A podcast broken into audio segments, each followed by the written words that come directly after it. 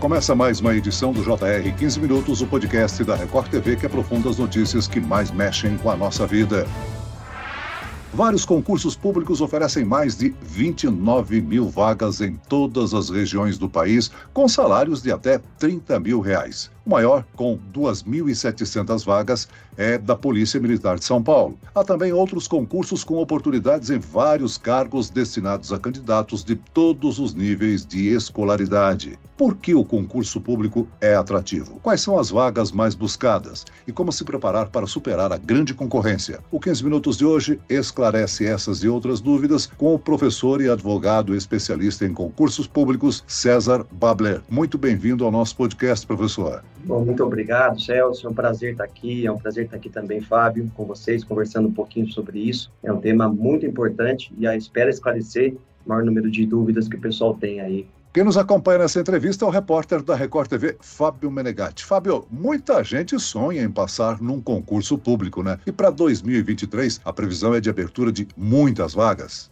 Olá, Celso. Olá, professor. Muitíssimo obrigado mais uma vez por esse convite. Ou se sonha, né? E muita gente sonha. Olha só, são praticamente 30 mil vagas à disposição e esse sonho é alimentado muitas vezes por processos seletivos com remuneração mais alta. Pode chegar aí aos 33 mil reais por mês. Esse salário bem farto é oferecido no concurso para o Tribunal de Contas de Municípios do Pará e também para o Tribunal de Contas do Estado do Espírito Santo olha só. Agora, professor, explica um pouquinho para gente mais sobre esses concursos, né? Como o Celso mesmo disse, acaba mesmo sendo um sonho. Claro que salários desse porte não são para todos os concursos, mas por que, que eles chamam tanto atenção ainda, hein? É, o concurso público, Fábio e Celso, é, ainda é muito atrativo. Ele é uma obrigação da administração pública, é uma obrigação constitucional. Então, a administração não contrata quem ela quiser. Ela é obrigada a fazer concurso público para garantir um princípio muito importante importante do direito chamado princípio da impessoalidade. Ou seja, eu tenho que tratar todos de forma igual, de forma isonômica. E com base nisso, surge a obrigatoriedade de concurso público. Para vocês terem ideia, a mesma lógica que fundamenta a obrigação de fazer concurso público é a obrigação de fazer, por exemplo, licitações públicas. Pensando nisso, a administração sendo obrigada a fazer concurso, ela tem que garantir o mínimo de garantia para esse servidor, o mínimo de estabilidade, uma remuneração atrativa,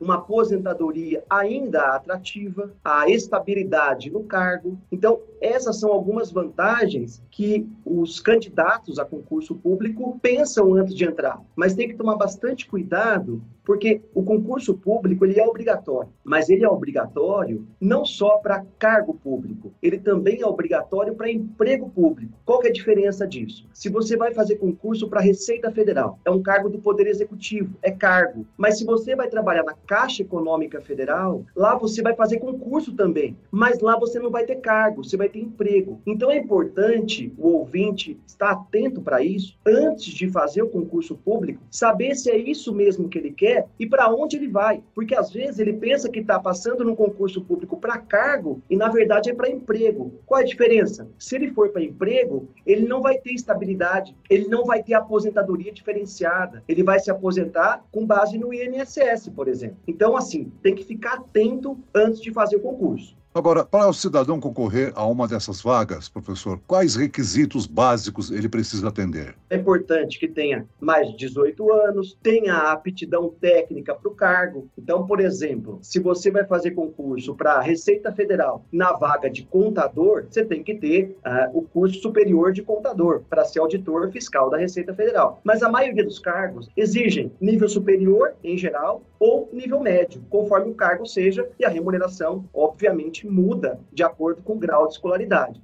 Alguns requisitos, por exemplo, vai fazer concurso para polícia, tem que ter a fase de exame físico, que a gente chama de TAF, teste de aptidão física. É importante, Celso, a gente ressaltar que em relação aos deficientes, podem fazer concurso e têm direito a vagas em concurso, mas desde que o grau de deficiência não comprometa aquele cargo. Então, nesse caso, os deficientes, em geral, tem direito a até 20% das vagas no concurso público. Agora, professor, por isso que é extremamente importante para todas as situações, independentemente do cargo ou emprego, que sinceramente adorei a sua resposta, as pessoas têm que ter o hábito de ler com atenção o edital, né? Porque senão você pode entrar numa situação que não tem nada a ver, até talvez se preparar da maneira errada. Eu queria que você comentasse um pouco mais sobre isso. Pois é, Fábio, isso é fundamental. E assim, cada vez mais eu vejo os alunos com uma certa é, dificuldade, talvez preguiça, de ler o edital, porque os editais costumam ser um pouco extensos. Tudo que você vai submeter naquele concurso consta no edital. São as regras básicas. A gente costuma dizer para os alunos, e isso é uma regra é, da doutrina jurídica, que o edital é a lei dos concursos. Então, cada edital tem a sua leizinha que garante as regras daquele certame, daquele concurso. Então, por exemplo, taxa de inscrição. Tem que pagar a taxa de inscrição? Tem. Quanto que é? Vai estar no edital. Eu posso me isentar da taxa se eu for é, inscrito no CAD único ou se eu for doador de medula? Tá no edital. Qual é a remuneração do cargo? Esse cargo tem promoções? Quais são os níveis do cargo? Estão no edital. Qual é o período de inscrição? Até quando eu posso me inscrever? E se eu perder a inscrição hoje, eu posso fazer amanhã? Isso está no edital. O conteúdo programático, Fábio. Assim, os alunos, às vezes, saem o edital, a família fala, ah, faz esse concurso aí, vale a pena. O cara vai lá, se inscreve no concurso e vai fazer. Tem que ler o conteúdo programático. Muitas vezes, a grande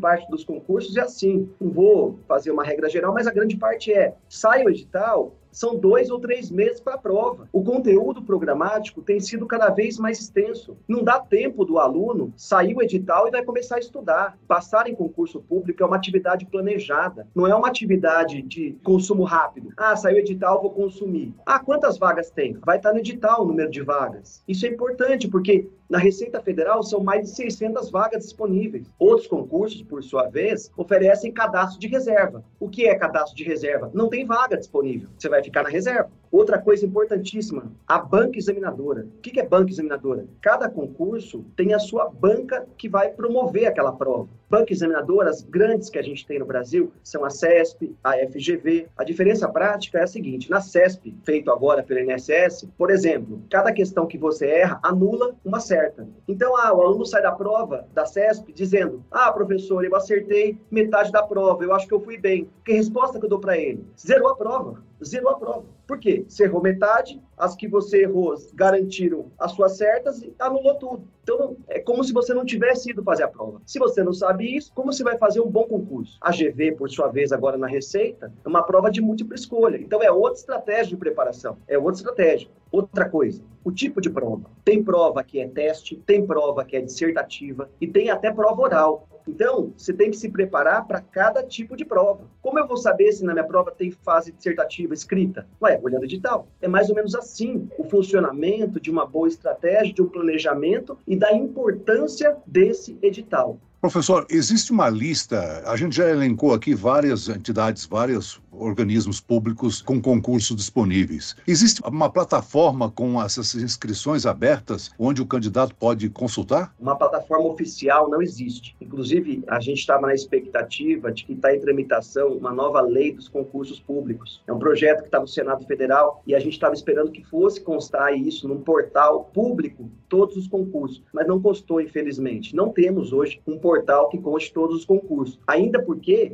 é, os concursos federais são feitos pela União ou pelas entidades da administração indireta federais. Estaduais pelo Estado, municipais pelo município. Teria que ter um portal nacional que constasse todos os concursos que acontecem no Brasil, como veio na nova lei de licitações. A nova lei de licitações, só fazendo um parênteses, ela traz um portal nacional de contratações públicas. Esse é o nome, inclusive. E lá você tem todas as licitações do país. Não tivemos isso, infelizmente, em relação ao concurso. E pelo jeito, não teremos com a aprovação da nova lei de concursos, que já vem sem novidades, infelizmente, sem essa novidade também. Pois é, professor, dentro dessa realidade toda, eu vou te falar uma coisa. Eu sou do tempo da apostila, ainda quando a gente tinha que pegar papel, ficar estudando, mas hoje o papo vai muito mais para o lado do online. Como é que está essa preparação das pessoas? As pessoas ainda estão frequentando cursos físicos, se preparam online? Qual vem sendo, na verdade, a estratégia mais usada e talvez a mais eficiente? Fábio, isso, é, ao mesmo tempo que é uma boa solução, também acaba virando um problema para o candidato. Por quê? São tantas opções no mercado, muitas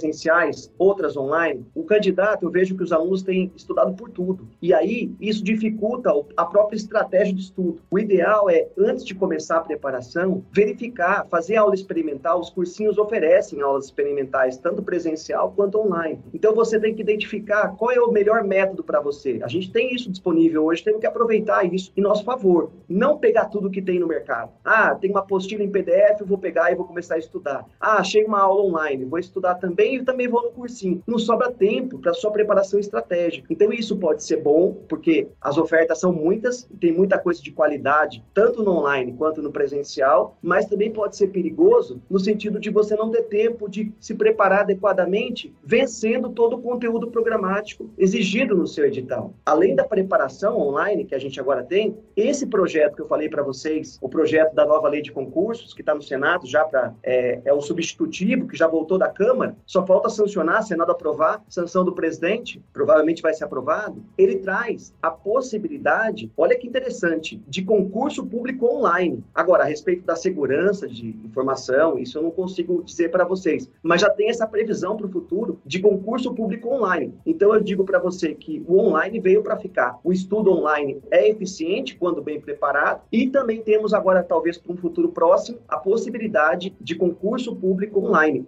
Agora, professor, o senhor falou aí em preparação adequada, né? Alguns candidatos cometem o erro de querer realizar diversas provas que vão surgindo. E aí eles se torna difícil estudar de maneira focada e conquistar uma vaga. Os alunos acabam ficando ansiosos porque eles querem passar no primeiro concurso que, que conseguirem. E eles acabam se inscrevendo para todos, estudando para todos. Aí, às vezes, o aluno compra o curso online para aquele concurso X que ele está fazendo e, e faz o presencial para o concurso Y que ele está fazendo. Só que o conteúdo programado programático de um não é, é, compatível com o conteúdo programático do outro. E aí fica difícil realmente ele assimilar muito conteúdo. Nesse caso, não é adequado fazer esse tipo de preparação. É uma preparação que a gente chama de é, ineficiente, totalmente ineficiente. Agora, por outro lado, Celso, existe a possibilidade de concursos similares. Concursos da polícia, por exemplo, Polícia Federal, Polícia Rodoviária Federal, são muito parecidos. Então, ele pode fazer o concurso da Polícia Federal e também o concurso da Polícia Rodoviária Federal não vai, não vai desincompatibilizar. Ele estuda para um, tem uma pequena diferença em relação ao outro, ele tira essa diferença, estuda um pouquinho mais e pode ser que ele vá bem nos dois. Geralmente vão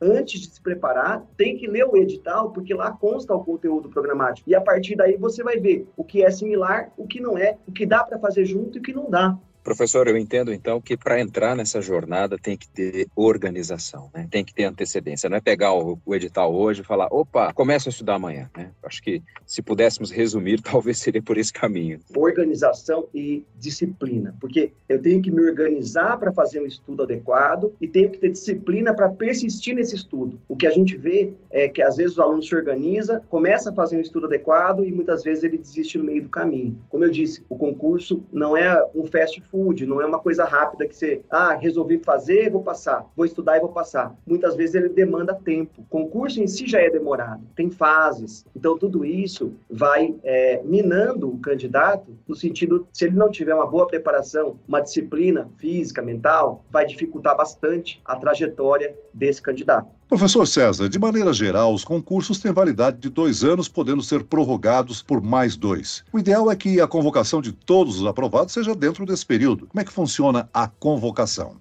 O prazo de validade, olha que interessante, foi bom você perguntar para esclarecer para os ouvintes. Não é de dois. Muita gente acha que é de dois. É até dois. E assim, faz toda a diferença falar que é de dois anos ou até dois anos. Sendo assim, até dois anos, a Constituição determina pode prorrogar por uma vez, por igual período. Então, não é dois mais dois, é até dois prorrogável por igual período. Se o edital resolver que é de um ano, se a administração quiser prorrogar, porque também não é obrigada, ela vai prorrogar por um ano, tem que ser por um ano. Então, se ela fixar por dois anos, ela pode prorrogar por mais dois anos. O prazo máximo de validade é de quatro anos. Aí, a sua segunda pergunta. Se o candidato aprovado dentro das vagas previstas no edital. O concurso tinha 100 vagas, o candidato foi aprovado em 90 colocado, está dentro. Tudo bem, foi aprovado. Ele tem que ser chamado? Vamos supor que o edital previu dois anos de validade, prorrogável por mais dois. Previu o máximo. Começou, homologou agora, dia 14 de 12 de 2022, hoje. Esse concurso vai ter validade de quatro anos e esse candidato que foi aprovado em 90